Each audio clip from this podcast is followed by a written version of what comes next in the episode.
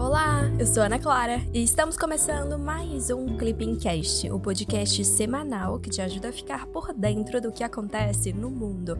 O meu papel aqui é trazer uma atualização rápida dos acontecimentos internacionais mais relevantes da semana que passou.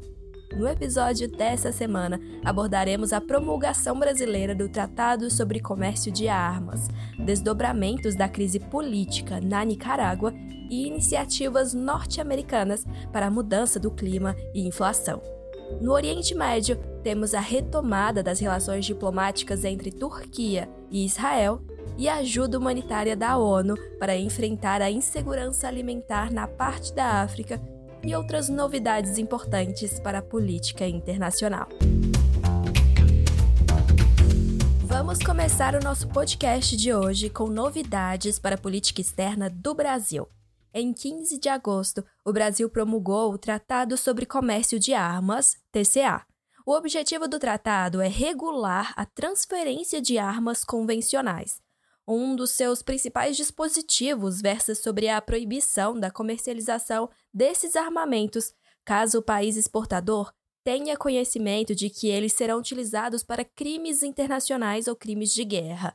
O Brasil foi um dos primeiros a assinar o TCA, esse tratado sobre comércio de armas, lá em 2013, e foi o terceiro maior exportador de armas pequenas e leves em 2017. Grandes fabricantes de armas do mundo, como os Estados Unidos, a China e a Rússia, não são partes desse acordo. Você está lembrado do contexto que levou à criação do TCA? Vamos relembrar um pouquinho. Em 2012, a Assembleia Geral da ONU, a GNU, aprovou a primeira conferência voltada para a regulamentação comercial de armas convencionais. Até então, inexistia qualquer regulamentação internacional relativa ao tema.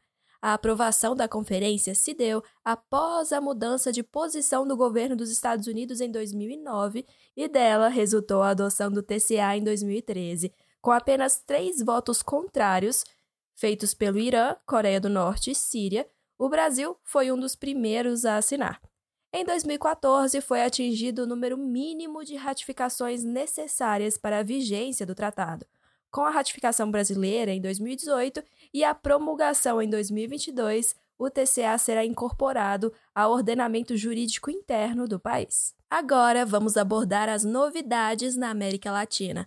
Em 12 de agosto, o Conselho Permanente da OEA condenou a Nicarágua por repressão à liberdade de expressão e de imprensa. A decisão ocorreu após o fechamento de emissoras religiosas que fizeram críticas ao governo do presidente Daniel Ortega e também após denúncias de prisões e detenções arbitrárias. A Nicarágua denunciou a Carta da OEA em 2021, mas, de acordo com a resolução do Conselho, o país tem obrigação de respeitar os princípios democráticos da Carta até a sua retirada oficial, em 2023. Indo um pouco mais ao norte, nos Estados Unidos, em 12 de agosto, os Estados Unidos aprovaram um projeto de lei voltado para o enfrentamento à mudança do clima e inflação. Batizado de Lei de Redução da Inflação, a decisão versa sobre cortes das emissões domésticas de gases do efeito estufa e sobre responsabilidades fiscais. A medida propõe que as grandes corporações e as parcelas mais ricas da população tenham maior contribuição tributária a fim de combater a inflação americana.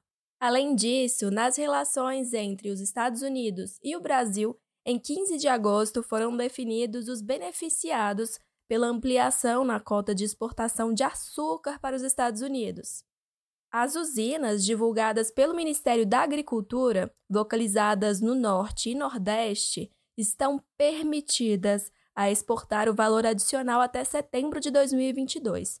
De acordo com o Ministério, o aumento na cota de exportação deve à declaração feita pelo Brasil em 2020 sobre interesse em zerar a tarifa de importação do etanol americano, caso fosse dado o mesmo tratamento ao açúcar brasileiro em contrapartida. Indo agora para o Oriente Médio, em 17 de agosto, Israel e Turquia anunciaram a retomada das relações diplomáticas plenas. Os dois países estavam há quatro anos sem representantes nas respectivas embaixadas, O motivo para os atritos diplomáticos está nas relações próximas entre o governo turco e o povo palestino. Os dois países se distanciaram lá em 2008, quando uma operação militar israelense na faixa de Gaza resultou na morte de 10 civis turcos. Em maio, o ministro das Relações Exteriores da Turquia foi o primeiro a visitar Israel em 15 anos. Apesar das disputas diplomáticas dos últimos anos, o comércio entre Turquia e Israel foi mantido, e a Turquia continua sendo um destino popular para os turistas israelenses. Sobre as novidades envolvendo a ONU nessa semana, em 16 de agosto, o primeiro navio de grãos fretado pela ONU chegou à África. O navio carrega grãos de origem ucraniana transportados para combater a insegurança alimentar no continente africano.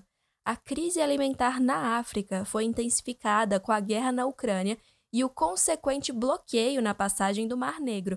A ajuda humanitária é resultado do primeiro acordo desde fevereiro entre Kiev e Moscou, dois dos principais exportadores de grãos do mundo. De acordo com o Programa Mundial de Alimento da ONU, mais de 47 milhões de pessoas se encontram em estado de subnutrição aguda devido aos efeitos da guerra. Em 15 de agosto, a Agência da ONU para Refugiados divulgou a segunda pesquisa sobre a situação das refugiadas venezuelanas no Brasil. Os dados são resultados do projeto Empoderamento Econômico de Mulheres Refugiadas no Brasil, Mover-se, com o objetivo de formular estratégias para garantir, até 2023, direitos econômicos e oportunidades de emprego às mulheres venezuelanas refugiadas no Brasil. A pesquisa é feita em parceria com a ONU Mulheres e o Fundo de População da ONU, o levantamento de dados considera as diferentes realidades das refugiadas e faz recorte de cor, raça, sexualidade, parentalidade e acesso à língua portuguesa. De acordo com Mover-se, mães, jovens e sozinhas com filhos pequenos apresentam as maiores dificuldades de inserção laboral.